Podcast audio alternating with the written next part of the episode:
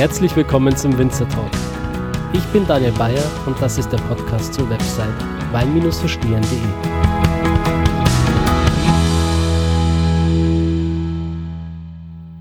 So, hallo liebe Zuhörer. Das Ende meiner Burgenlandreise ist erreicht. Wir sind jetzt beim letzten Weingut angekommen. Ähm, wie sagt man so schön, last but not least. Ich bin im Weingut Kirnbauer und ich durfte den Herrn Walter Kirnbauer bereits letztes Jahr kennenlernen. Das war im November auf der 15. Weinwoche im Stockresort. Und ich war damals ähm, einer der wenigen Gäste bei der Forever Vertikale. Und da habe ich einen Wein nach dem anderen verkosten dürfen und es war wirklich einer schöner wie der andere.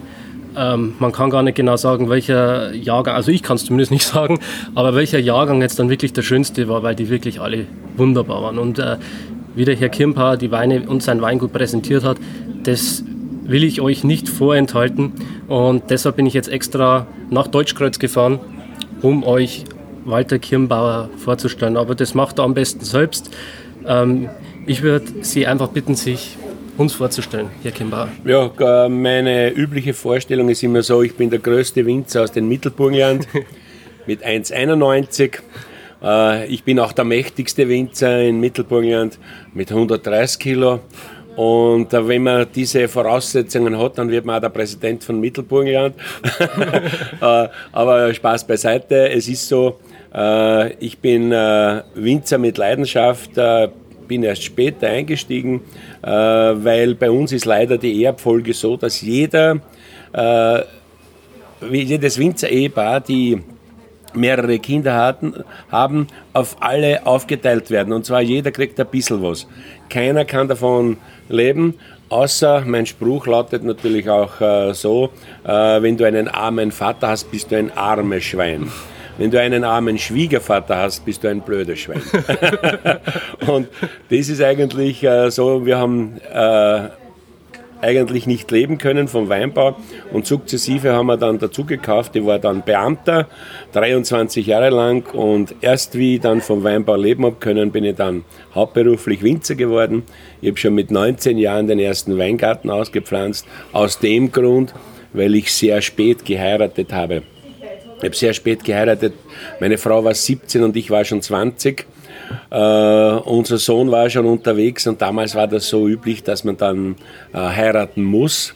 Und dann habe ich halt mit 20 Jahren geheiratet und waren dann eigentlich selbstständig uh, auf uns gestellt und mussten natürlich schauen, wie können wir den Betrieb vergrößern nebenbei. Und das haben wir dann relativ rasch in 20 Jahren geschafft und in der Zwischenzeit haben wir eine Größe erreicht, die einzigartig ist, äh, vor allem äh, für uns, für damalige Verhältnisse, wo wir äh, mit 1700 Quadratmeter habe ich begonnen Wein und dann habe ich selbst schon einen Hektar Ausweg gepflanzt, meine Frau hat einen mitbekommen und so sind wir gewachsen und sind jetzt sozusagen auf 43 Hektar.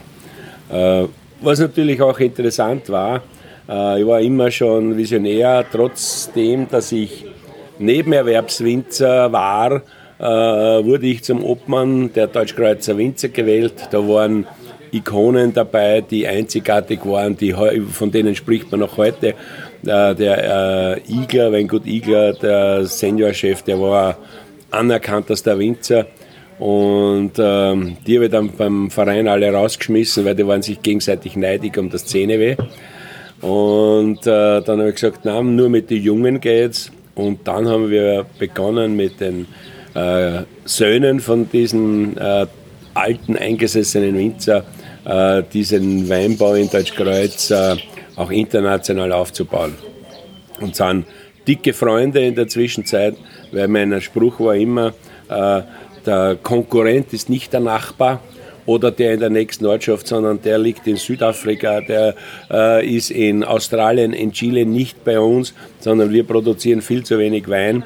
Wir müssen nur schauen, dass wir uns gegenseitig nicht schlecht machen, sondern äh, wir müssen gemeinsam äh, an einen Strang ziehen und das haben wir Gott sei Dank geschaffen. Und äh, wir sind natürlich auch dann mit guten Ideen.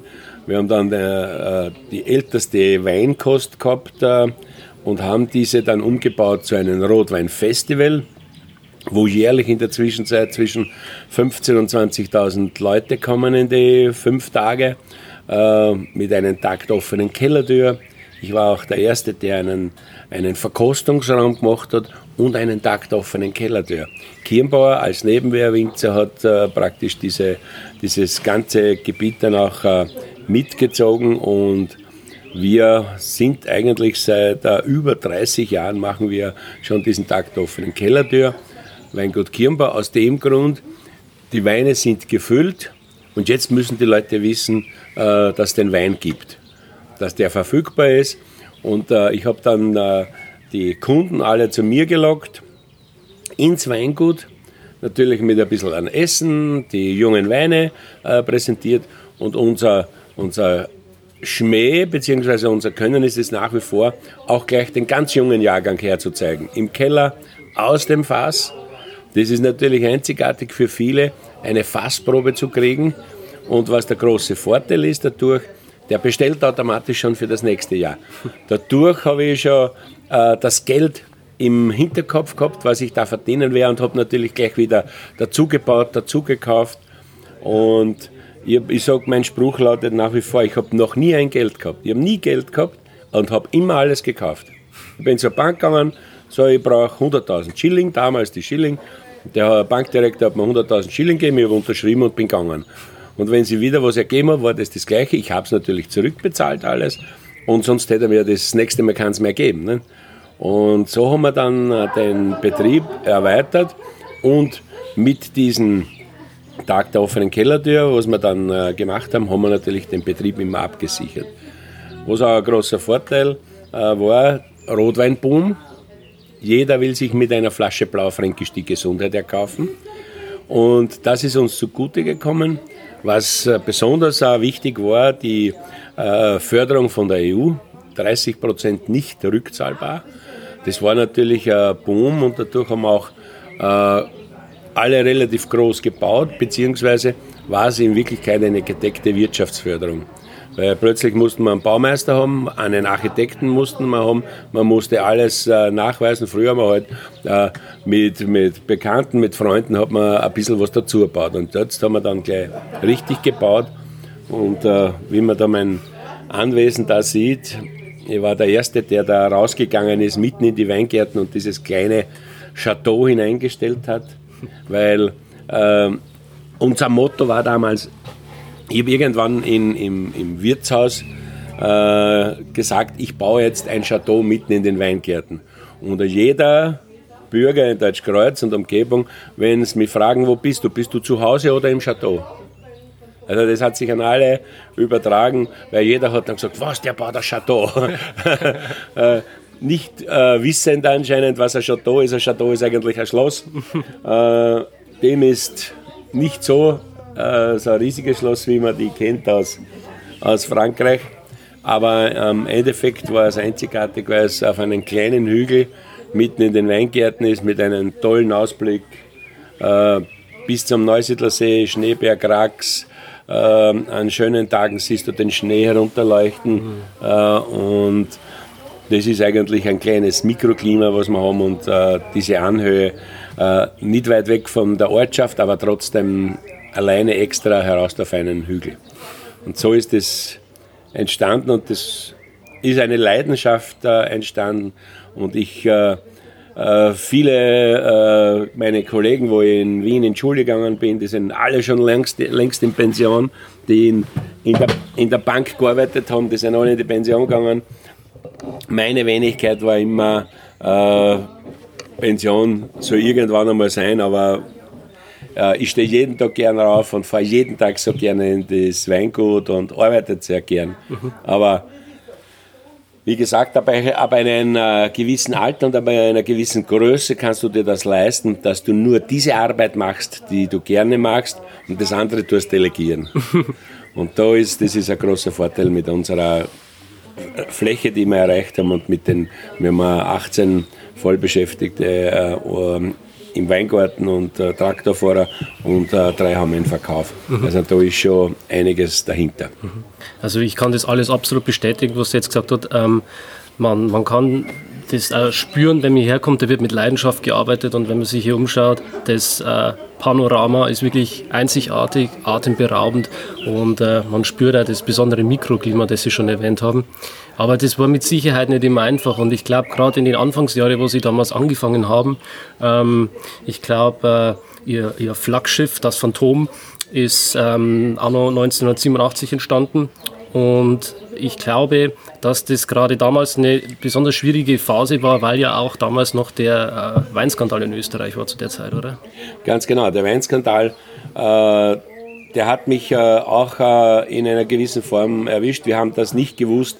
Da hat es nur einige Betriebe gegeben, Großbetriebe, die, die mit diesem Glykol äh, äh, da gepanscht haben für den Export wir haben das überhaupt nicht. So kleine Winzer, wir haben das nie erfahren. Und erst wie dann der große Crash dann gekommen ist, das war eigentlich dann unsere Rettung. Ich wollte eigentlich dann mit dem Weinau äh, Weinausbau aufhören. Man gesagt, okay, dann lassen wir die Weingärten verwildern, wenn wir den Wein nicht verkaufen können. Aber wir haben eines erreicht dadurch. Unsere Stammkunden haben gesagt, mein Winzer ist da nicht dabei. Der, äh, der ist äh, ehrlich, der ist aufrichtig. Ich kenne auch die ganze Arbeit äh, des Winzers, ich kenne die Weingärten, ich kenne den Keller. Und dann sind sie eigentlich noch immer mehr geworden. Jeder hat dann Werbung gemacht für seinen eigenen Winzer. Und äh, dadurch haben wir diesen großen Vorteil dann äh, gekriegt, dass man äh, sozusagen äh, zum Winzer gegangen ist. Was kaufe ich beim Winzer? Da ist nicht der Preis ausschlaggebend, sondern wie gut ist der Wein, äh, wie ehrlich arbeitet der und der Preis ist eigentlich dann eher die Nebensache gewesen, weil er kann sich auf seinen Winzer verlassen. Er trinkt immer das beste und das ehrlichste Produkt. Das war äh, damals sehr wichtig und von dort an ist praktisch dieser Rotweinboom oder dieser österreichische Weinboom entstanden, weil es ja jeder kann sich auf seinen Winzer verlassen, weil sein Winzer ist ehrlich, arbeitet ehrlich und äh, macht nicht irgendwelche solche Mache-Leute, sagen natürlich die gewisse Leute. Und äh, das war dann damals auch die Zeit, wo Sie das Phantom geschaffen haben. Ich habe es gerade schon. Ja, das Phantom ist dann so entstanden, dass äh, äh, ich wollte immer einen großen Wein machen wie die Bordeaux und auch haltbare Weine. Weil das war ja das äh, Problem. Bei uns ist es früher, äh, wie ein Wein äh, geerntetes waren, also die Trauben geerntet. Ein halbes Jahr später ist der schon am Markt gekommen und egal wie er schmeckt. Ich wollte einen Wein produzieren, der mindestens 15, 20 Jahre hält und dazu braucht man auch Cabernet Sauvignon. Blaufränkisch ist äh, in der Zwischenzeit, wissen wir, dass das das Gleiche kann, aber ich wollte natürlich auch einen Typ entwickeln, wo man den auch kostet gegenüber den großen äh, Chateaus in Frankreich. Ne? Und da habe ich bei der burgenländischen Landesregierung angesucht, äh, diese Sorte auszupflanzen. Die war verboten in Österreich. Und dann habe ich die auspflanzen dürfen und dann wurde auch jährlich die Trauben von einer Kommission angeschaut, geerntet, einen gewissen Teil mikrovinifiziert äh, wie sich der Wein entwickelt. Und wie ich dann äh, 1987 äh, den, die ersten Trauben geerntet habe, äh, war das schon interessant. Die Trauben waren wirklich sehr schön, aber ein ganz ein anderer Typ. Sehr viel äh, Gerbstoffe, kleinere Beeren. Und äh, zu Weihnachten kommt immer äh, mein Vater, mein Bruder äh, am Christtag und dann da gehen wir in den Keller und dann haben wir kosten, nicht? wie schmeckt der heutige Wein. Und da sind wir im Keller und sagt mein Vater, kosten wir zuerst die blaufränkischen, Zweigelt haben wir noch auch gehabt, die Weißweine auch gekostet. Und wie wir dann diesen Cabernet Sauvignon kosten, hat er gesagt, Bur, lass den ausleeren, das ist ein Schand für deinen Betrieb. Äh, ich soll ihn grob filtrieren über das Kanalgitter. das habe ich aber dann nicht gemacht. Wir haben ihn dann ins Barrik gelegt und nach äh, zwölf Monaten haben wir gesagt, okay, jetzt müssen wir den raus, dass er nicht zu viel Holz kriegt. Naja, zum Trinken war er noch immer nicht. Wenn du einen Schluck gemacht hast, der hat so viel Gerbstoffe gehabt, da hast du geglaubt, die Zähne beginnen zu wachsen. Es hat sich alles auf die Zähne angelegt. Ne? Und dann haben wir gesagt, das tun wir dann äh, tun wir mit Zweigelt, Blaufränkisch und äh, damals haben wir noch einen Pinot Noir gehabt, tun wir so lange hin und her mischen, bis der Wein trinkbar wird. Und äh, das haben wir dann auch gemacht. Und äh, ja, Jetzt stehen wir da, wir haben einen tollen Wein, wie dürfen wir den jetzt nennen? Nicht, dürfen wir Blaufränkisch, dürfen wir Cabernet, dürfen wir Zweigel draufschreiben? Nein. hat äh, der Kellereiinspektor gesagt, hat gesagt, nein, du darfst keine Sorte drauf, schreib einen Fantasienamen drauf und dann kann dir laut Gesetz nichts passieren. Ja, was soll man draufschreiben? Keine Ahnung.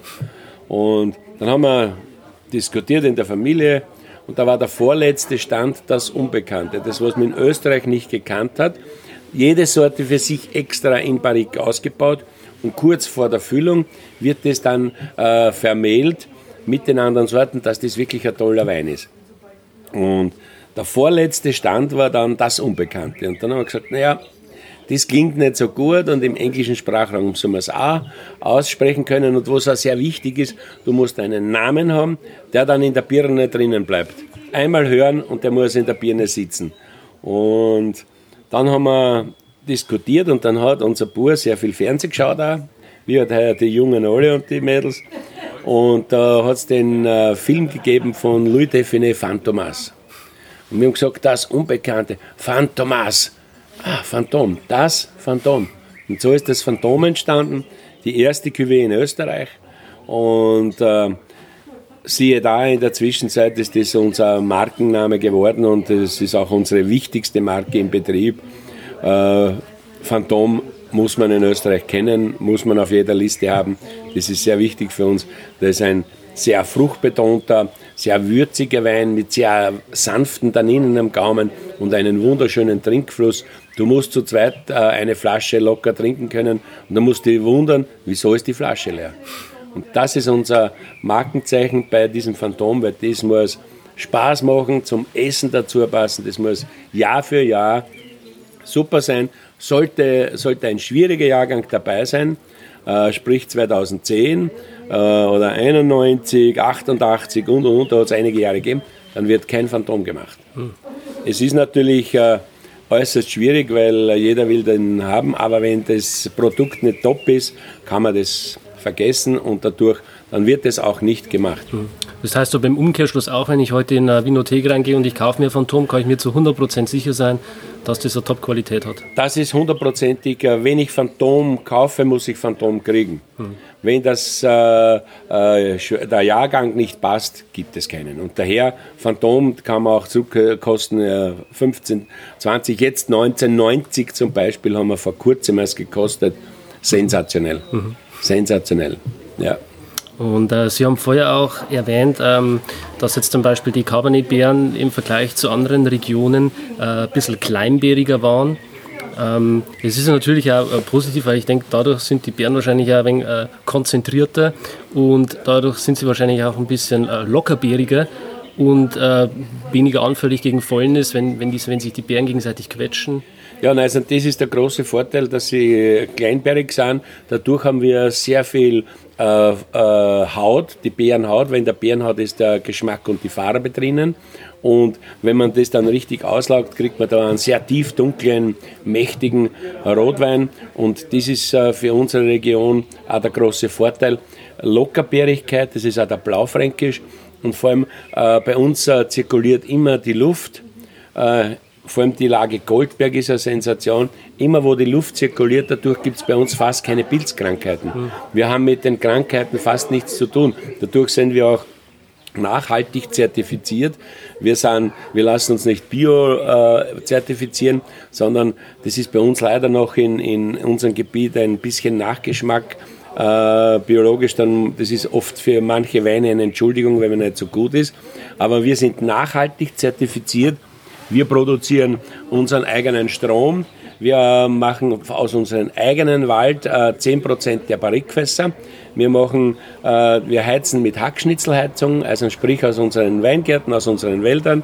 Äh, und äh, was auch sehr wichtig ist, wir arbeiten sehr schonend äh, in Weingarten. Vor allem wir machen äh, Traktore und Maschinengeräte. Zu, zu der Ernte sind wir das letzte Mal in Weingarten und im Mai fahren wir das erste Mal raus wieder. Also solange sehen unsere Weingärten keinen Traktor. Vor allem ist es sehr wichtig, wir machen dann das Rebholz gleich zerkleinern. Wir dann mulchen die Gründecke, weil wir bauen dann Klee, Kornblumen, Senf, äh, alle Arten von Klee an. Es wird gemulcht und gleichzeitig äh, tun wir die Stöcke, die Rebstöcke abputzen, weil da kommen ja unten von der Veredelungsstelle und am Stamm kommen ja gewisse Reben raus. Das wird automatisch abgeputzt. Also drei Arbeitsgänge äh, im gleichen Arbeits, äh, in einen Arbeitsgang.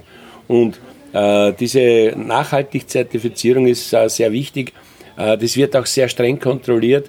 da geht es nicht nur um die Weingärten, sondern um alles drumherum und am Schluss wird noch werden die Konten der Arbeiter kontrolliert, ob diese auch gut bezahlt werden, dass die auch nachhaltig ihre Familie erhalten können und äh, ernähren können.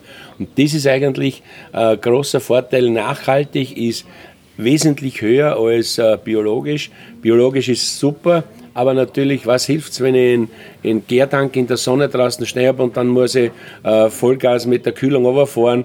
Äh, das ist nicht nachhaltig. Und ich muss jede Woche mit dem Traktor durch die Weingärten fahren, wo ich Diesel verbrauche. Auch der Dieselverbrauch wird äh, sogar kontrolliert. Wie viel Diesel hast du brauchst im Jahr? Weil dann, nur dann äh, kriegst du das Nachhaltigzertifikat und Zertifikat. Aber was äh, für uns auch sehr wichtig ist, äh, wir spritzen keinen Gift wir spritzen kein Glyphosat, wir machen, äh, äh, spritzen nichts tot, bei uns lebt alles, es wird nur abgemäht. Und das ist für uns auch sehr wichtig. Äh, dadurch haben wir auch sämtliche Arten von äh, äh, Bienen, von äh, Insekten, von Vögeln, jede Art der Storch geht in unseren äh, Weingärten äh, durch, weil der holt sich dort dann die Würmer und die Frösche und alles Mögliche. Und dadurch haben wir auch die, den Storch, äh, der sämtlichen Nachwuchs jedes Jahr bringt, weil er so viel Nahrung hat. Also haben wir auch äh, etliche Storchennester. Das ist ja immer, also wenn man durch die Weingärten durchgeht, äh, und man sieht dann verschiedene Tiere, ist ja immer ein Zeichen von Qualität. Ja. Weil da, wo sich die Tiere wohlfühlen, äh, wo man merkt, da ist Leben, ja, da sind die Stöcke dann auch gesund. Ja, das ist auch wichtig und vor allem, wir müssen auch die Junganlagen, die, die wenn man neu auspflanzt, müssen wir alle schützen, weil wir haben sehr viel Hasen, sehr viel Rebhühner, Fasane und natürlich die Rehe, die fressen natürlich besonders gern diese jungen Triebe. Daher müssen wir die mit Netze schützen, äh, damit uns die die Junganlagen nicht äh, total äh, zerstören. Und das Wichtigste ist nach dem Auspflanzen sofort Netze drauf, weil sonst ein paar Tage später ist alles abgefressen. Aber wir haben einen riesigen Feind, der im Herbst dann kommt, wenn die Trauben süß sind, dann kommen die Stare. Mhm. Und wenn die Stare kommen, äh, 650, 700.000 Stare in einen Schwarm, da wird es am Himmel schwarz und in 10 Minuten ist ein Hektar äh, abgefressen. Und da müssen wir sich auch mit Netze schützen, vor allem bei den Spätsorten. Äh, und da haben wir natürlich äh, äh, so Starehüter draußen, die die Stare vergrämen, äh, so viel, dass die nicht unsere Trauben abfressen. Und das ist ja ein großer Feind. Und äh, vor denen fürchten sich die Winzer besonders und dadurch schützen und trotzdem auch äh, äh, vergrämen, damit es äh, nicht rein. Weil da gibt es äh, Stare, äh, da opfert sich, opfern sich drei, vier, fünf, kraxeln unter das Netz rein und krabbeln die Weinbeeren hinunter und die anderen fressen das am Boden auf. Aber meistens kommen die dann nicht mehr raus. Nicht? Da sind noch immer äh, ein, zwei Stare, die dann im, drinnen verenden. Nicht? Aber die sind so raffiniert, äh, und die wissen genau, was gut schmeckt und was nicht gut schmeckt. Die brauchen Süßstoff, weil Süßstoff ist Treibstoff. Wir wollten vor vielen Jahren in, in Ungarn äh, so eine Kolchos pachten, die Winzer aus Deutschkreuz. Und dann bauen wir einen äh, Mais an, äh, wir bauen ihnen Sonnenblumen an und dort schicken wir es dann rein, da sollen sie dann fressen. Natürlich der, der, der Vogelkundler hat uns gesagt, ja, das ist sehr schön und gut, da fliegen die Stare zwar hin, äh, da an sich spielen mit denen Kratzen, fressen tun sie das nicht. Die brauchen Süßstoff. Und der Süßstoff ist für den Star eine, der Treibstoff und daher wäre das sinnlos gewesen. Und jetzt müssen wir schauen, wie man sie am besten schützt, meistens mit Netze. Mhm. Das Problem haben natürlich die anderen Weingüter dann auch. Ja. Das haben die meisten äh, und vor allem, äh, es gibt aber andere Gebiete, wo die Stare nicht so einfallen. So 20 Kilometer weiter südlich, da in Lutzmannsburg, die haben nie ein Stare-Problem. Hm. Oder in Niederösterreich, da gibt es keine Probleme mit Stare. Das ist hauptsächlich der Neusiedlersee, der Schilfgürtel, der ungarische Teil vom Schilfgürtel, wo wir viereinhalb Kilometer Luftlinie noch haben. Mhm. Und dort äh, äh, über, übernachten sie und in der Früh, bevor es Tag wird, brechen die aus. Und wenn, wenn äh, in zwei, drei Tagen Regen kommt, das spüren die Vögel am besten, dann greifen sie an, da sind sie todesmutig. Das ist ihnen dann egal, die wollen fressen. Und du siehst das Ganze, da sind sie richtig aggressiv. Da wollen sie einen Hunger, weil wer weiß, wie lange es regnet und dann kommen sie nicht raus und können nichts fressen. Ne? Und das spürt man, wenn sie angreifen massiv, dann wissen wir, zwei Tage später regnet es. Das ist auch ganz interessant. Sie haben jetzt gerade nochmal die geografische Lage ähm, angesprochen. Da will ich nochmal kurz einhaken. Und zwar ähm, gerade Deutschkreuz hier im Mittelburgenland, das ist natürlich prädestiniert jetzt äh, für die autochthone Rebsorte Blaufränkisch. Und mich würde ganz einfach interessieren, äh, warum wächst der Blaufränkisch hier bei Ihnen in Deutschkreuz so gut wie sonst nirgendwo anders? Äh, der Blaufränkisch ist eine spätreifende Sorte, äh, braucht äh, relativ viel Wasser. Das heißt, äh, unser Boden ist geeignet dazu. Wir haben sehr schwere Lehmböden und bei uns äh, regnet es meistens bis Mitte Juni, sagen wir, kriegen wir die Monsunregen. Gewitter irgendwann ab und da regnet es. Juli, August regnet es bei uns so wenig, fast nichts. Aber die Wurzel äh, holen sich durch den schweren Lehmboden äh, so tief die Feuchtigkeit darauf, bis sie irgendwo Wasser finden. Wenn eine Schotterschicht dazwischen wäre, bleibt die Wurzel stehen. Sie weiß ja nicht, dass dort unten Wasser ist. Ne? Und daher ist es bei uns der große Vorteil, schwerer Lehmboden bis tief hinein und die Wurzel äh, 15 bis 20 Meter holen sich dort die Feuchtigkeit. Mhm. Und äh, äh, bei uns ist kein Problem, bei den Rebstöcken, wenn es da eineinhalb Monate nichts regnet, kein Problem. Der Rebstock merkt überhaupt nichts, außer Junganlagen, die kurz gepflanzt sind, die die Wurzeln noch nicht so tief haben, aber grundsätzlich alle anderen äh, holen sich die, die, die Feuchtigkeit tief unten im Boden durch diesen schweren Lehmboden. Mhm. Und je tiefer die Wurzel äh, sich in den Boden hineinarbeitet, äh, desto kostbarer werden natürlich dann auch die Mineralien. Ganz genau. Die, je tiefer es reingeht, desto mehr mineralisch wirkt es und vor allem, äh, was das bei uns äh, in Mittelburgenland, speziell auch in Deutschkreuz ist, äh, diese Mineralik ist einzigartig. Wenn man heute schon Neckenmark Deutschkreuz nimmt, sogar dort gibt es die Unterschiede. Wir als Winzer kennen das heraus. Bei Blindverkostungen sagen wir, ah, der stammt aus Neckenmarkt, ah, das ist sicher Deutschkreuzer nicht. Und das ist eigentlich der Unterschied auch durch die, durch die äh, äh Erhöhungen, das ist am 20 Meter liegt es höher und schon hast du ein, ein ganz anderes Klima. Und äh, der Neusiedlersee hat doch einen indirekten Einfluss.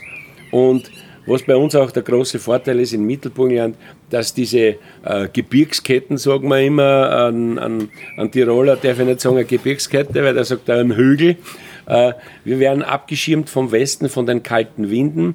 Äh, auch der, der Regen und äh, die, die, die Unwetter kommen da nicht herein, sondern die bleiben meistens auf, diesen, auf dieser Hügelkette Schneeberg, Rax, Ödenburger Gebirge hängen. Und dadurch sind wir immer in gelobtem Land. Wenn wir Regen bekommen in Mittelburgenland, geht es nur über ein Italien-Tief. Wenn ein Genua-Tief sagt, da freuen wir uns, weil zwei Tage später kommt, da kriegen wir dann Regen. Wenn es in Eisenstadt oder in Wien regnet, das kriegen wir nie. Und so unterschiedlich ist das, weil wir nur dann die Südwetterlage haben, nicht äh, die äh, Luftlinie 20 Kilometer oder 80 Kilometer. Ne? Äh, ist das äh, äh, Italien-Tief für uns immer ein Segen, wenn der kommt. Da gibt es äh, ausreichend Niederschlag und nie äh, kräftige Unwetter, dass wir da mit Hagel und dergleichen äh, sind wir eigentlich verschont. Also wenn man diese ganze, ganzen Faktoren, diese ganzen pa ähm, Parameter dann zusammennimmt, ähm, dann kriegt man letzten Endes das, was man hier wirklich dann als das einzigartige Terroir beschreiben kann, was man dann in der Flasche hat. Ähm, die Arbeit im Weingarten kommt noch mit dazu die nachhaltige Arbeit. So, und dann hat man das, das Traubenmaterial und äh, bringt es dann in den Keller. Und äh, wie arbeiten Sie dort?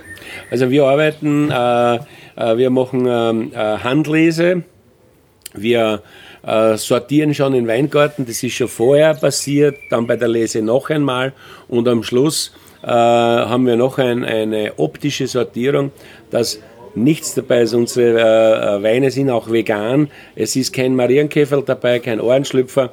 Äh, was wir noch zusätzlich haben, da, ist ein, da haben wir ein Gerät, äh, das mit vier Kameras arbeitet. Es ist auch kein Stielgerüst, was Grünes dabei.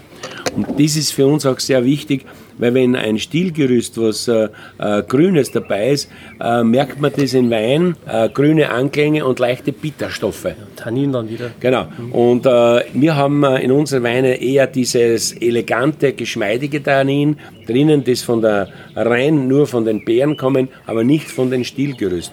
Und das äh, ist ausschlaggebend für diese eleganten, äh, sehr, sehr kräftigen, dichten, aber nicht bitteren Weine, sondern sehr bekömmliche Weine, die den Trinkfluss eigentlich wieder bestätigen. Ne? Und wir äh, arbeiten sehr schonend da im Keller, ohne, ohne äh, viel zu pumpen, sondern äh, durch die Höhe, äh, rinnt sehr viel durch das freie Gefälle. Und was wir auch in unserem Betrieb sehr intensiv betreiben seit Jahren, äh, mit fast keinen Schwefel zu arbeiten. Nur das Nötigste, nur das Nötigste, was notwendig ist, dass er nicht oxidiert. Und vor allem, wir greifen nicht ein, wir machen keine Schönungen. Wenn du irgendwelche Schönungen machst, nimmst auch das Gute heraus. Wenn du sauber im Weingarten arbeitest, wenn du sauber im Keller arbeitest, du brauchst nichts tun. Und du musst ihm nur Zeit lassen, mindestens 18 Monate. Rotwein an klassischen ein Jahr mindestens, aber sonst 18 Monate Minimum und dann ist der Wein äh, ausgebaut, fertig ausgebaut. Unsere Weine sind knochentrocken und äh, dadurch sind sie auch stabil und halten fast ewig. Ich sage fast ewig, äh, 10, 15, 20 Jahre kein Problem.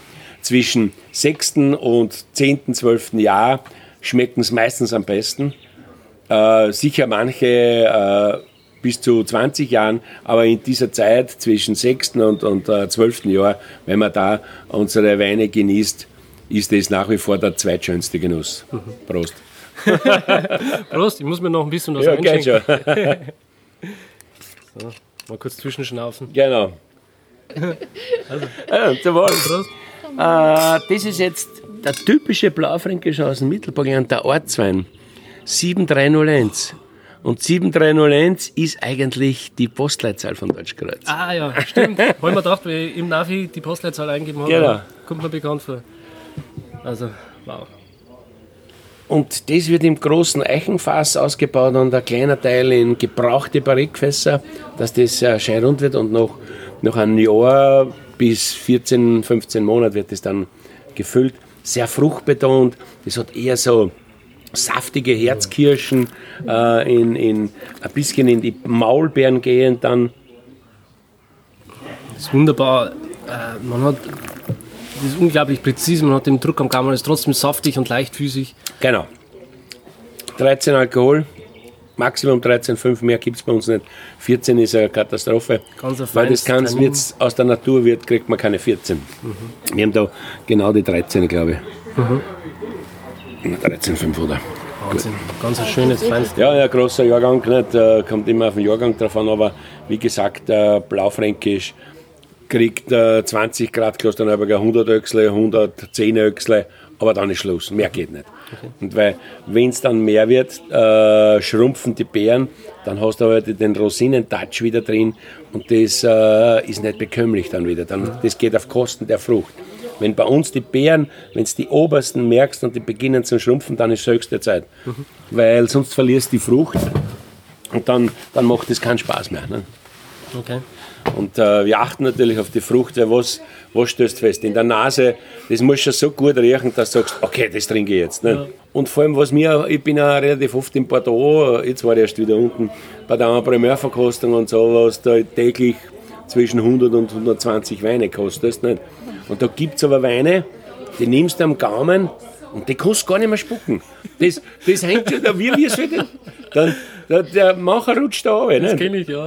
Also das sind wirklich so animierend, dass du sagst, oder äh, wenn wir Vormittag kosten, nicht, äh, wenn wir vorhin abfüllen, nicht, äh, der Markus, der Joni, holt die alle auf und dann haben wir kosten und so und wie, wie schaut es aus und da will er immer ein Urteil haben von mir. Und und da sind oft Weine dabei, so, das gibt's ja nicht. Am 9. Vormittag muss ich den jetzt drucken. der schmeckt so gut. Das ist sowas von animierend. Das, ist, das macht dann so einen Spaß. Du wirst, das kannst du nicht spucken, nicht? Richtig, ja. ja und das ist immer wirklich interessant. Und manches Mal gibt es halt natürlich Weine auch. Das ist unmöglich zu trinken dann, nicht? So, liebe Zuhörer, du wirst es wahrscheinlich nicht gemerkt haben, aber wir haben gerade eine kurze Pause eingelegt. Ähm, und der Walter hat so schön gesagt, wir haben uns gerade äh, ein bisschen äh, zusammengetrunken. Und da haben wir kurzerhand beschlossen, dass wir jetzt mittlerweile bei äh, Perdu sind. Und äh, dementsprechend nicht wundern, wenn die Fragen jetzt persönlicher gestellt werden. So, Walter, wir waren stehen geblieben bei der Köllerarbeit und ähm, mit dem Lagerpotenzial vom Wein, wann er reif ist, das haben wir auch noch mal kurz angerissen. Ähm, mich würde jetzt einfach noch interessieren, ähm, die Rotweine, die werden ja im, im Holzfass ausgebaut. Ähm, welches Holz verwendest du da? Also na, wir haben äh, in der Zwischenzeit äh, 1000 Barrikfässer im Keller. Barrikfass ist in Österreich erst äh, Anfang der 80er Jahre 83, 85 ist das gekommen. Äh, wir haben immer Holzfässer gehabt aber natürlich größere. Der Großvater, der Vater, äh, der hat mit 600, 700 Liter Fässer angefangen und die sind dann gegangen bis 4.000, 5.000 Liter die Fässer. Erst in späterer, späteren Jahren, wie das äh, mit den großen, mächtigen Weinen aufgekommen ist, hat man unbedingt dann diese 225 Liter, sprich diese Barrique, was wir unter Barrique verstehen, äh, genommen und ausgebaut und ich habe dann, äh, nachdem wir ja selbst äh, Wald haben und äh, wir sind 23 Besitzer, haben 152 Hektar Wald und wir haben 80-jährige Weißeichen oder Traubeneiche, Stieleiche und in der Zwischenzeit mache ich 10% von meinem eigenen Wald die Barrikfässer. Die das Know-how haben wir sich natürlich in Frankreich geholt. die sind der Vorreiter gewesen. Aber äh, wir haben natürlich auch dann experimentiert mit äh, fünf Fässern. Und äh, ich habe dann einen Zweigelt hineingegeben, weil der Zweigelt war nicht der, der, der teuerste Wein. Und ich habe mir so gedacht, sollte das daneben gehen, dann werden wir diesen Zweigelt grob filtrieren über das Kanalgitter und weg ist und niemand darf erfahren, dass wir das ausprobiert haben. Aber es hat sich so toll entwickelt, äh, dieser Wein, äh, da sind sehr viele äh, Spezialisten, die sich mit Holz und mit Barrikfässer auskommen, kennen, zu uns gekommen und haben probiert. Und äh, ich war dann natürlich auch sehr stolz, dass das wirklich funktioniert hat. Und ich war auch damals wieder der Erste, der aus seinem eigenen Wald die Barrikfässer hat. Und wir füllen in der Zwischenzeit den ältesten Zweigelt ein von einem Weingarten, 65 Jahre alt. Den habe ich von meinen Onkel gekauft. Der ist mit dem Pferd drinnen gefahren. Das waren 15 Reihen. Aber mit dem Traktor, wir müssen dann äh, sämtliche Reihen raushauen und mit fünf Reihen sind dann übrig geblieben. Und, äh, und in diesen, mit diesen Weingarten mit 65 Jahren äh, mache ich dann diesen Girma. Girm ist ein Ortsteil von Deutschkreuz, wo der Wald steht und nach dem ist dieser, dieser Wein benannt, Girm. Weil Girm ist eine kleine Ortschaft die schon seit über 350 äh, Jahren schon zu Deutschkreuz gehört. Aber das, wir waren meine Großeltern äh, und Urgroßeltern, die waren alle äh, keine leibeigenen Bauern, sondern die waren Kleinadelige, die haben selbst äh, ihre Äcker, ihre Weingärten gehabt, aber sie mussten natürlich ihren Zehent abliefern, aber sie waren immer selbst äh, gestellt auf sich und haben selbst äh, ihre Äcker und Weingärten gehabt und dadurch auch Waldanteil, weil der nicht äh, äh, zu dieser äh, Gruppe gehört, hat selbst keinen Waldanteil bekommen, weil das haben nur die, die Eigentümer bekommen. Nicht? Und so ist das äh, mit dem Gierma entstanden und äh, in der Zwischenzeit läuft es sensationell und vor allem diese äh, Rumkokos-Schokotöne, die dieser Gierma entwickelt in diesem Barrikfass. Wir machen da eher ein starkes Toasting, das heißt, in Barrique wird ja geheizt drinnen, damit sich die Fasstauben biegen. Und ich äh, äh, liebe dieses leicht rauchige, ein bisschen Zigarre. Und dann durch äh, etwas längere Lagerung kommt dieses Rumkokos Schokolade durch. Und das ist einzigartig. Und äh, mein Schmäh natürlich dazu ist dann immer bei äh, Weinpräsentation. Und wenn du eine Flasche getrunken hast, kann sich jeder Mann die Samba-Tänzerin schon vorstellen. und für die Frauen, die den geölten Guru dann. ist für jeden was dabei. Dann. Genau, für alles, wenn er mal genug getrunken hat. Prost. Prost. Walter, du machst jetzt das Ganze seit äh, 45 Jahren. Ich mache das in der Zwischenzeit seit 45 Jahren. Ähm, ich bin auch einer der ältesten Winzer in der Form, weil äh, ich habe schon äh, sehr viele Ernten. Wenn äh, ein äh, junger Bursch in Weinbau übernimmt, wenn er auf 20, 25 äh, Ernten kommt, ist er sehr gut. Ich bin schon in der Zwischenzeit auf 35 37 äh, eigentlich, weil der Sohn hat in der Zwischenzeit äh, die Wein, das Weinmachen übernommen. Aber 37 Ernten ist eher selten, weil wenn der Vater so lange Wirtschaft, bis dann der Junge drankommt.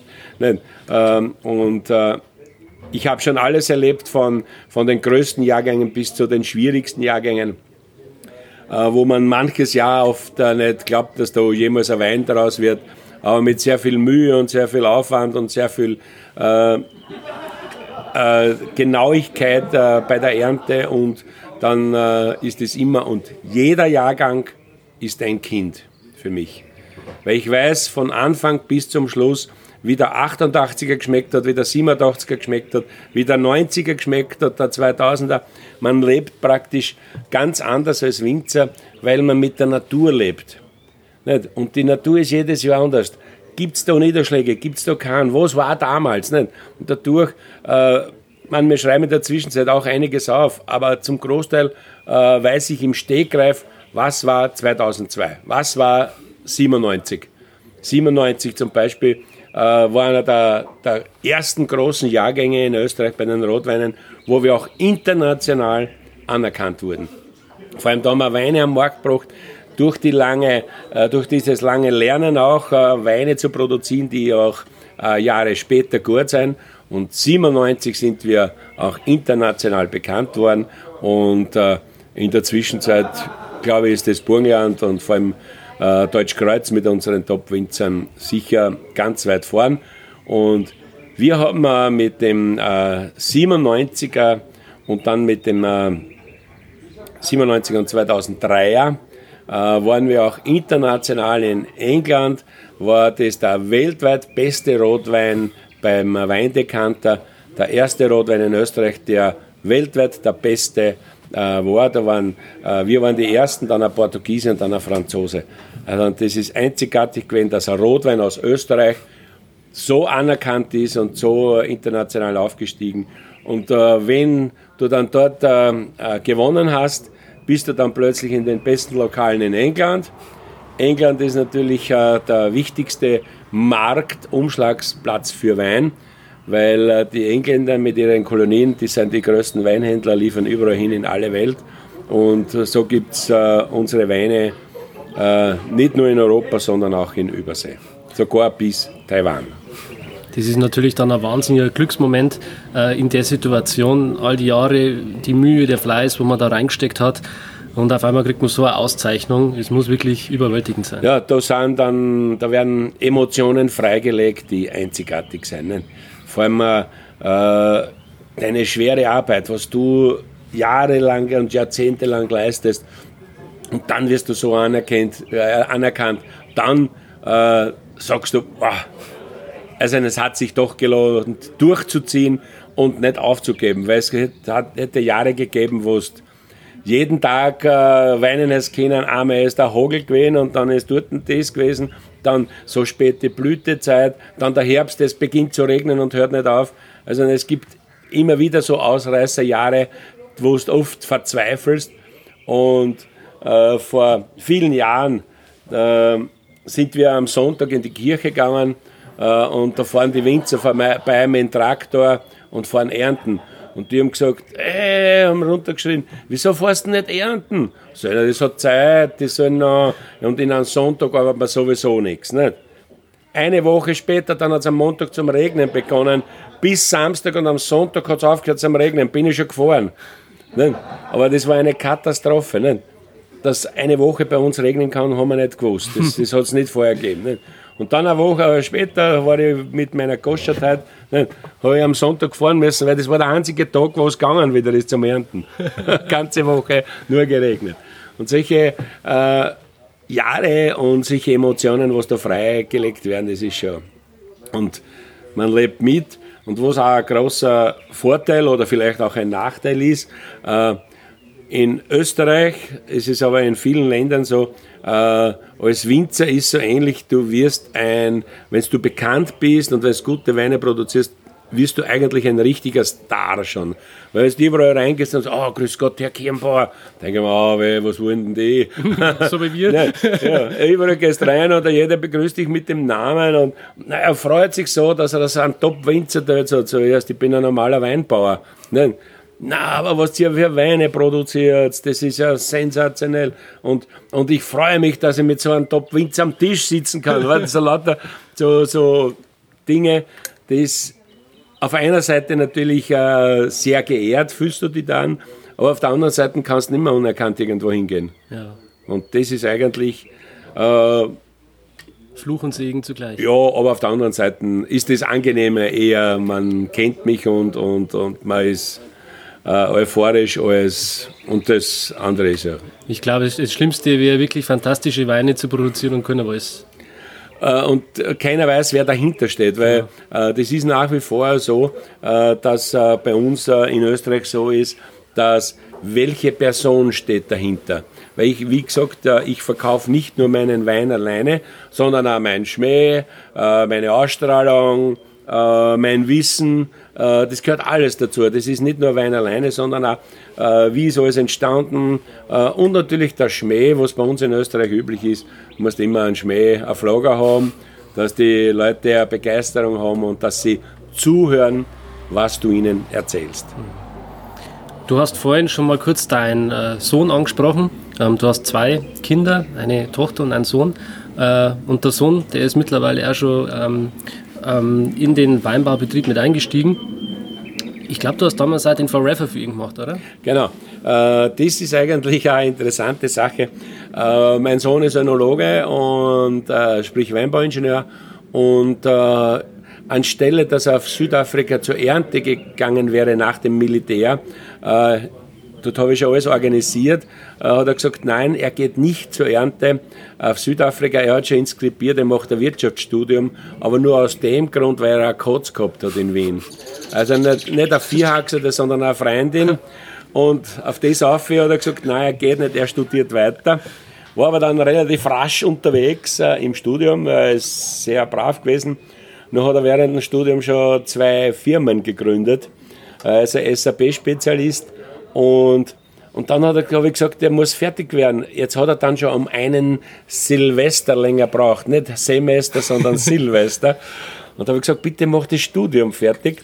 Und 97, was ich vorher schon angesprochen habe, war ja ein riesiger Jahrgang.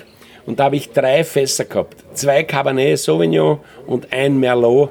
Die waren eine Sensation. Also die tollen Fässer, also das war wirklich ein Wahnsinn. Und da habe ich gesagt, okay, wenn er mit dem Studium fertig ist zur äh, Sponsion, äh, kriegt er von mir ein Fass geschenkt, 300 Flaschen. Die anderen zwei Fässer füllen wir ich ab wenn ich einen runden Geburtstag habe, wenn er irgendeine Party ist oder wo ich mit was Besonderem äh, auffahre. Und wie gesagt, dann hat er länger gebraucht. Der Wein liegt schon in der Zwischenzeit drei Jahre im Fassel. Kosten habe ich natürlich sehr viel lassen, den unseren Kunden. Äh, zum Auffüllen habe ich dann schon gebraucht. Jetzt haben wir in der Zwischenzeit eines gesoffen, ein Fass. Und jetzt sind noch mehr zwei übrig geblieben. Nicht?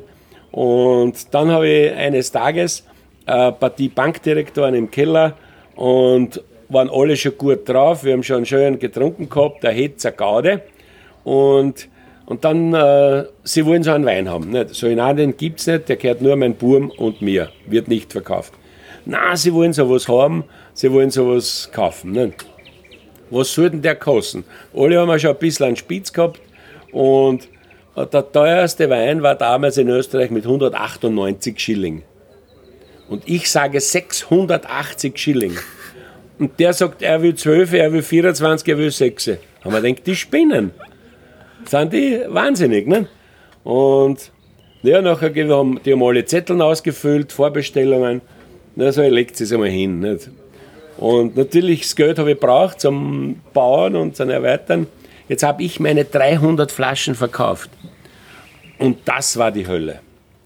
Stammkunden, der hat äh, zweieinhalb bis 3.000 Schilling im Jahr verdient. Und der kriegt um 680 Schilling keinen Wein. Erstens kann er es gar nicht leisten, zweitens wollte er das haben. Und das war ein Horror. Und da haben wir wirklich sehr viele Stammkunden richtig geschimpft und habe gesagt, okay, dann ist halt so, wir machen das in Zukunft und der sollte natürlich Forever heißen. Forever aus dem Grund, er hält ewig. Wie gesagt, äh, mindestens 20, 30 Jahre. Und dann haben wir gesagt, wir machen diesen Forever äh, in großen Jahrgängen. Und wir machen nur eines, wir lassen nur 80% vorreservieren, 20% behalten wir uns zurück zum Jonglieren. Oft hat der Stammkunde vergessen zum äh, Reservieren.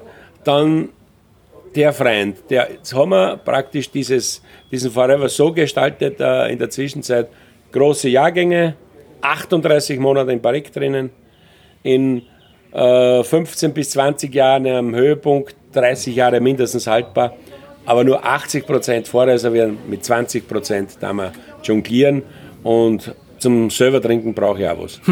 Prost. Prost. Oh. Hat schon wieder nichts. Aber Wasser gehört auch dazu, haben sie genau. gesagt. Das macht Weise, habe ich gelesen.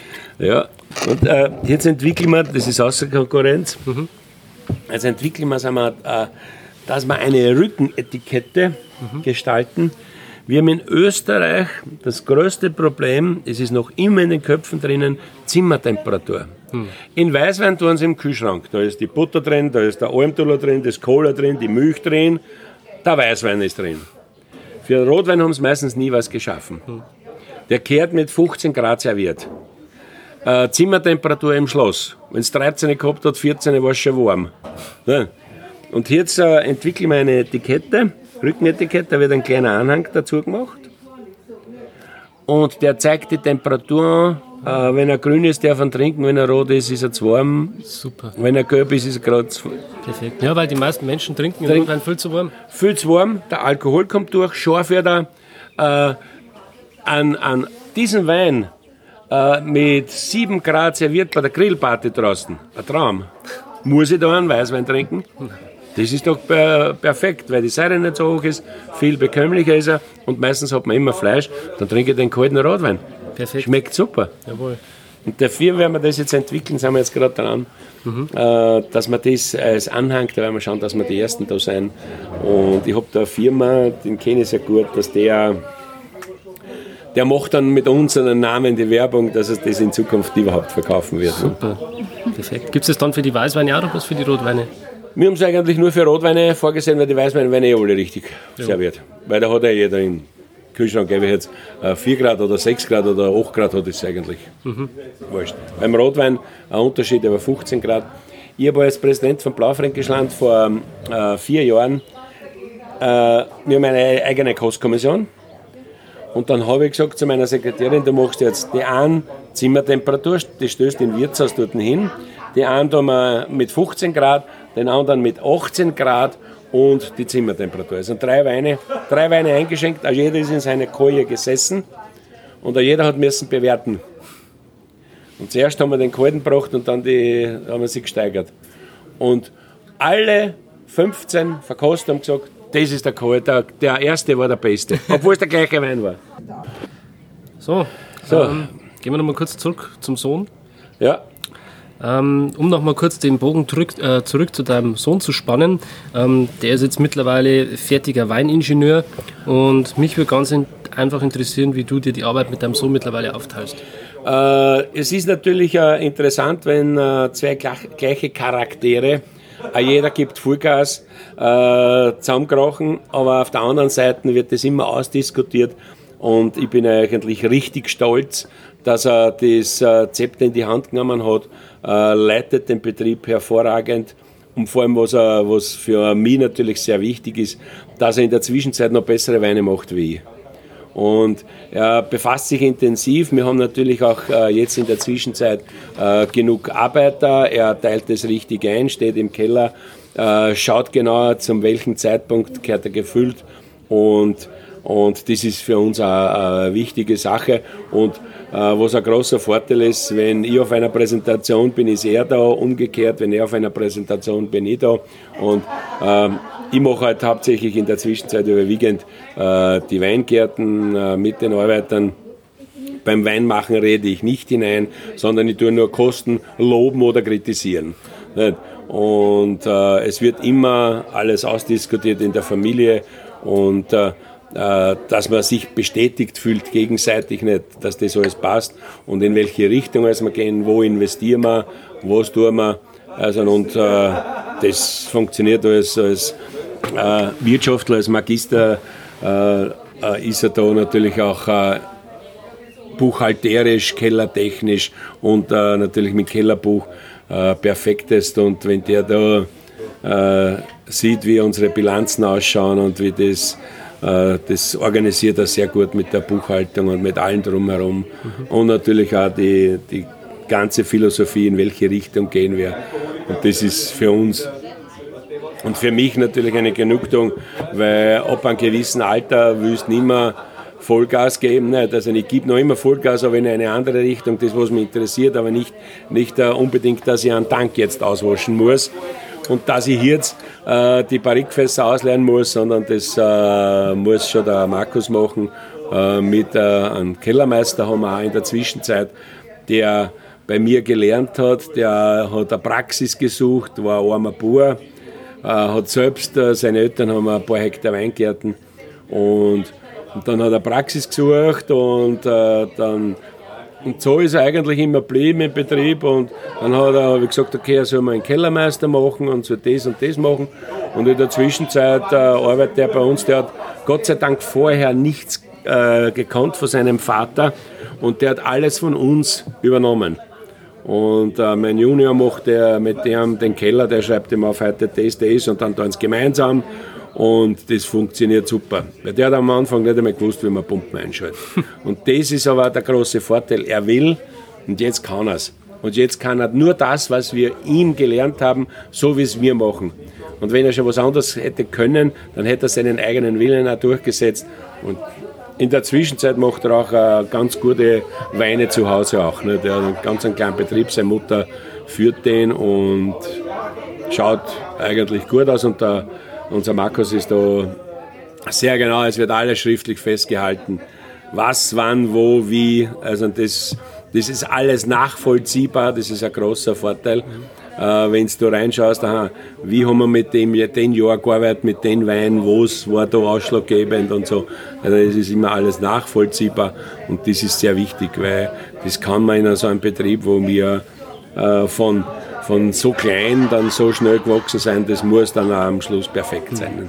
Also er geht ein bisschen wissenschaftlicher, analytischer an die Sache. Ganz genau, der macht das wissenschaftlicher, analytischer, der macht auch seine Aufzeichnungen. Wir, haben's, äh, wir haben ein bisschen was mitgeschrieben mit den Weingärten und so, aber im Großen und Ganzen äh, haben wir das alles im Kopf weil wir ja nicht so viel Zeit haben gehabt zum Büro sitzen. Ich war zwar der erste Winzer, der äh, einen Computer gehabt hat und der Serienbriefe ausschicken hat können, nicht? Äh, aber trotzdem so viel Zeit, dass du jetzt alle Analysen niederschreibst. Er macht das automatisch und dadurch haben wir auch äh, für die nächsten Generationen einen, einen, ein Nachschlagwerk, äh, wie war damals das und wie ist das entstanden und wie, wie macht man guten Wein. Das steht dort eigentlich dann alles drinnen und natürlich gehört, was der Junior, was der Markus besonders gut kann, kosten. Der kann kosten, der sagt, äh, den Alkoholgehalt, die Säure, von wo er herkommt, der kann teilweise auch in, in Europa sogar die Betriebe zuordnen, der kann nur von dem stammen. Und das, ist, das hat er sich angeeignet. Und, und, der, und vor allem, wenn der einen Wein getrunken hat, weiß er, damals habe ich den getrunken und das kann nur der und der sein. Also mich verblüfft er immer wieder Und wenn unsere Händler kommen oft mit Weine äh, gedeckt verkosten. Und äh, da haben wir erst vor zwei Jahren einen Fall gehabt und der kommt mit einem Wein aus Portugal und der lässt den kosten. Und äh, ich war in Spanien, für mich war das eindeutig ein Spanier. Äh, diese, diese Süße, diese Üppigkeit, äh, überreife Töne. Und der sagt, das ist Portugal, das ist der und der Betrieb, den habe ich vor zwei Jahren getrunken. Die waren, die waren hin und weg. Also ich, wir können zuordnen, in, in, äh, in welche Richtung Südeuropa oder äh, wirklich da in unsere Breitengraden bis äh, Bordeaux runter, aber, aber dass ich dann äh, Spanien und Portugal auseinander kenne in der Form oder man Übersee kennen wir auch zum Teil, aber er hat diese Gabe, dass er, dass er sich das auf der Festplatte, sage ich immer, ablegt und, und ruft das ab. Und das ist, ist sehr gut, weil dann bist du bei den eigenen Weinen auch kritisch mhm. und äh, kostet es dann ganz anders, wenn es gut kosten kannst. Das ist mit Sicherheit auch zum Teil äh, von dir vererbt. Ja, es ist vererbt natürlich auch äh, in den jungen Jahren schon immer mitgezogen, automatisch und auch die Leidenschaft entwickelt nicht für Wein. Und äh, wir kommen in der Zwischenzeit, früher war das so, dass wir nur gearbeitet haben, so viel sind wir nicht rausgekommen. Aber jetzt kommen natürlich sehr viel rum bei den Verkostungen in, in ganz Europa. Und wenn wir irgendwo hinfahren, kosten wir natürlich alles durch. Und dadurch haben wir eine Vielfalt entwickelt, die einzigartig ist, dass wir sehr viel wissen. Mhm. Ähm, würdest du sagen, äh, in deiner Arbeit als Winzer gibt es da Tätigkeiten, die du überhaupt nicht magst? Also eins äh, ist klar, was ich überhaupt nicht mag, äh, in einen Tank mehr eingreifen. Ich weiß nicht, ob ich noch reinkomme, aber angeblich ja. Vor zwei Jahren war das letzte Mal drinnen. Da ist irgendwas gebrochen bei einem äh, äh, äh Rotweinmaischetank. Da haben wir müssen beide reinkraxeln in den Tank. Und das war in einem Sonntagvormittag, weil da ist der, der, das zum Niederdrücken gebrochen und das haben wir müssen wieder einhängen. Und da sind wir beide natürlich von A bis Z mit Rotwein bis auf die Unterhose war man durch und durch äh, mit Rotwein nass. Und, aber sonst äh, mache ich eigentlich äh, gerne die, die Außenarbeiten draußen organisieren in den Weingärten, äh, Maschinen, Geräte, was wird gekauft, äh, was ist sinnvoll. Äh, das interessiert mich heute halt ein bisschen mehr, die Traktore, die alles äh, jetzt noch drinnen im Keller mit den Gummistiefeln zu stehen und die Fasel waschen. Und das Einzige, was ich sehr gern tue im Keller, natürlich kosten. Und das ist eigentlich das Schöne, weil bei uns wird es ja sehr heiß im Hochsommer nicht. Äh, 35, 38 Grad. Und da kannst du die Leute nicht in den Weingarten äh, so lange arbeiten lassen, bis 5 Uhr am Abend. Nicht? Jetzt beginnen wir um 6 Uhr in der Früh bis 2 Uhr Nachmittag und wenn ich dann zurückkomme ins Weingut und dann gehe ich im Keller hinunter, dort hat es äh, 13, 14 Grad. Und dann sage ich zu meinen 1000 Barrikfässer, es liegt bei der perfekten Temperatur. Draußen ist so heiß und da habe ich äh, äh, Lied drinnen, das ist ein Teufelsgeiger aus dem Burgenland, aus dem Seewinkel, der Toni Stricker. Und der hat mit seiner Geige äh, die, die Hitze des Burgenlandes eingefangen, eingefangen, wenn es so flimmert, weil das flimmert, die Hitze. Und dann sage ich, Freunde, da draußen ist so heiß, Herz das. Und es liegt bei der perfekten Temperatur. Dann schrei, schreien tausend Barrikfässer, kost mich, kost mich, kost mich. Und dann gehe ich halt hin, das, was zuerst am lautesten schreit, koste und dort koste. Das ist, das ist Lebensglück einzigartig. Wahnsinn. Wahnsinn, das ist ja wirklich ein schönes Bild. Ja. Nein, das ist, äh, das taugt mir immer wieder und vor allem, äh, wenn es dann bei der großen Hitze reinkommst oder so früher, wenn wir noch selbst die Weingärten geschnitten haben, äh, ich mit meinem Vater, mit meinem Onkel, meine Frau war mit, richtig eiskalt, der Wind ist gegangen, in der, im Gesicht hat der Wind geschnitten wenn du reingegangen bist, hast du Brunnen, hast glaubt, du hast einen Sonnenbrand. Und dann im Keller oben sind wir dann mit Onkel und mit Vater, dann haben wir von den Fasel lassen. Das ist ein Genuss einzigartig. Ein Genuss einzigartig. Ähm, zum Schluss habe ich immer noch so ein paar abschließende Fragen, ein bisschen was Lustiges, ein bisschen persönlich. Ähm, wenn du jetzt die Möglichkeit hättest, du fangst nochmal komplett von vorne an, bist nochmal ein junger Kerl, und kannst dir aussuchen, dein Weingut irgendwo auf der Welt zu gründen. Welches Weinbaugebiet würdest du da wollen? Also es ist äh, mein Traum eigentlich in Erfüllung gegangen. Ich wüsste kein anderes Gebiet. Ich kenne alle Gebiete der Welt, außer Australien und Neuseeland. Das fehlt uns noch, sonst habe ich alles bereist. Äh, wir haben die nötigen Niederschläge, wir brauchen nicht bewässern, wir haben tolle äh, Trauben, wir haben tolle Kollegen rundherum, wir, wir leben in einer, in einer Natur äh, ohne Fabriken, ohne, und wenn man sich äh, bei uns ruhig verhält auf dieser Terrasse, da hört man nur Vögel singen, du hörst kein Auto fahren, kein Auto bauen, kein Zug. Und viele genießen das. Und äh, ich kann mir nichts anderes vorstellen, als hier äh, meinen Traum weiterzuleben, weil das Weingut da auf dieser Höhe zu bauen, war damals eine Sensation. Und ich bin noch immer so glücklich und zufrieden, dass ich das geschafft habe, ohne finanzielle äh, Background, was viele oft haben, sondern nur durch fleißiges Arbeiten und schauen, dass ich tolle Weine mache, dass ich diese Schulden zurückzahlen kann. Und, und wenn ich wirklich was anderes machen würde, hätte ich es wahrscheinlich gemacht. Aber das ist für mich eigentlich die Erfüllung. Und wenn ich da rausgehe auf die Terrasse und dann schaue da nach Deutschkreuz rein, auf Neckenmarkt, auf Ungarn rüber, denke mir, was gibt Schöneres? Temperatur besonders gut. Also es gibt nichts Schöneres. Ich wüsste nichts. Arbeiten da, wo andere Urlaub machen. Das ist das Schönste und äh, ich habe mit diesen Urlaubern sehr guten Kontakt, weil ich tue sehr gern reden und ein bisschen Schmäh führen und das ist immer ein Erlebnis, wenn man auch fremde äh, Leute begeistern kann für unser Gebiet.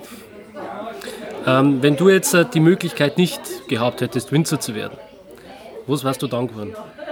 Äh, ich hätte wahrscheinlich in, äh, als Beamter in der Gemeinde oder in einer Bank werde ich wahrscheinlich äh, ewig dort gesessen und hätte versucht, äh, so früh wie möglich in Pension zu gehen und ein bisschen meine Weingärten zu bewirtschaften. Das bisschen, aber wenn ich nicht lebend davon kenne, hätte ich zumindest ein bisschen Wein gemacht.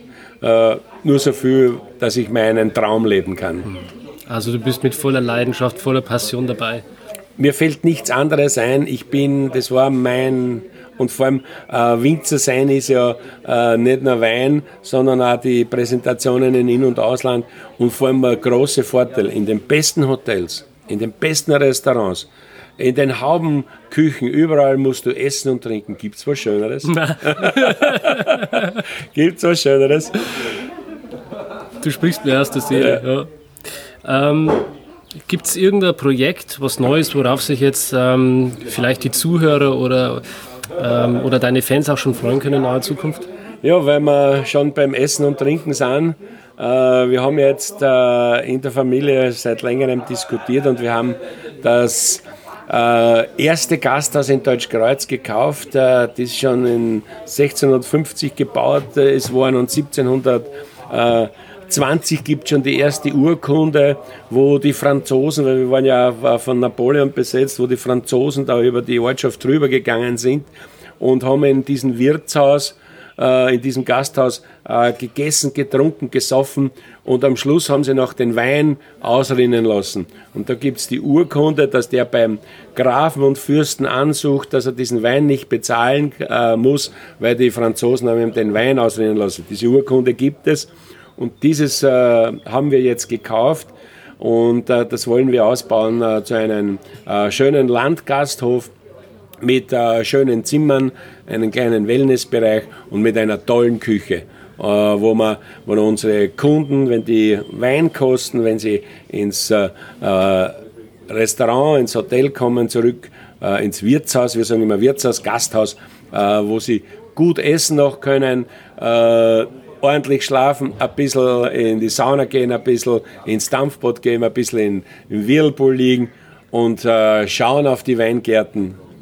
Dann, ist, dann haben wir was erreicht, weil die Leute sollen sich bei uns wohlfühlen. Wir produzieren tollen Wein und dazu braucht man auch eine, eine tolle Küche und äh, eine tolle, ein, ein tolles Zimmer, ein tolles Bett, wo man gut schlafen kann. Und wir wollen unseren Wein an die Kunden bringen und die müssen sich wohlfühlen und müssen in ein, zwei Monaten wiederkommen.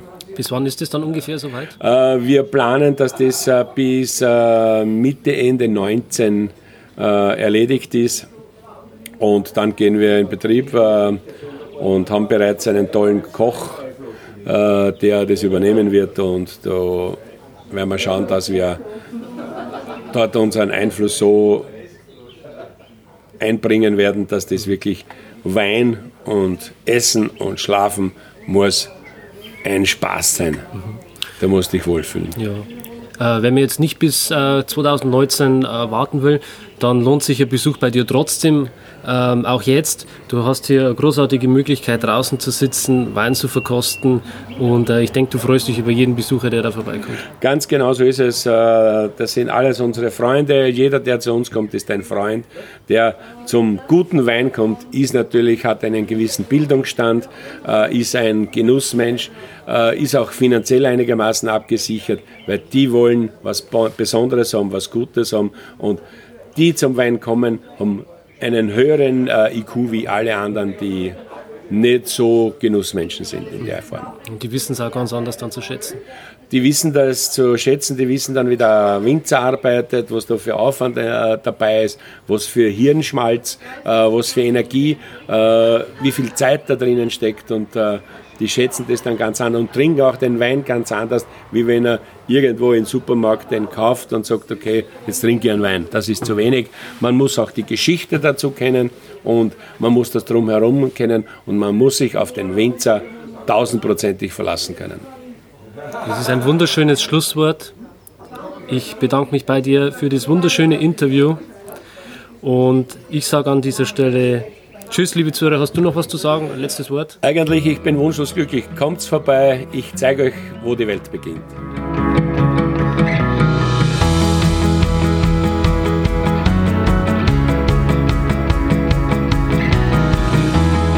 Schön, dass du dabei warst. Wenn dir dieser Podcast gefallen hat, dann bewerte mich auf iTunes. Wenn du Fragen hast oder mehr Informationen zum Thema Wein suchst, dann schau auf meiner Website wein-verstehen.de vorbei. Bis zum nächsten Mal.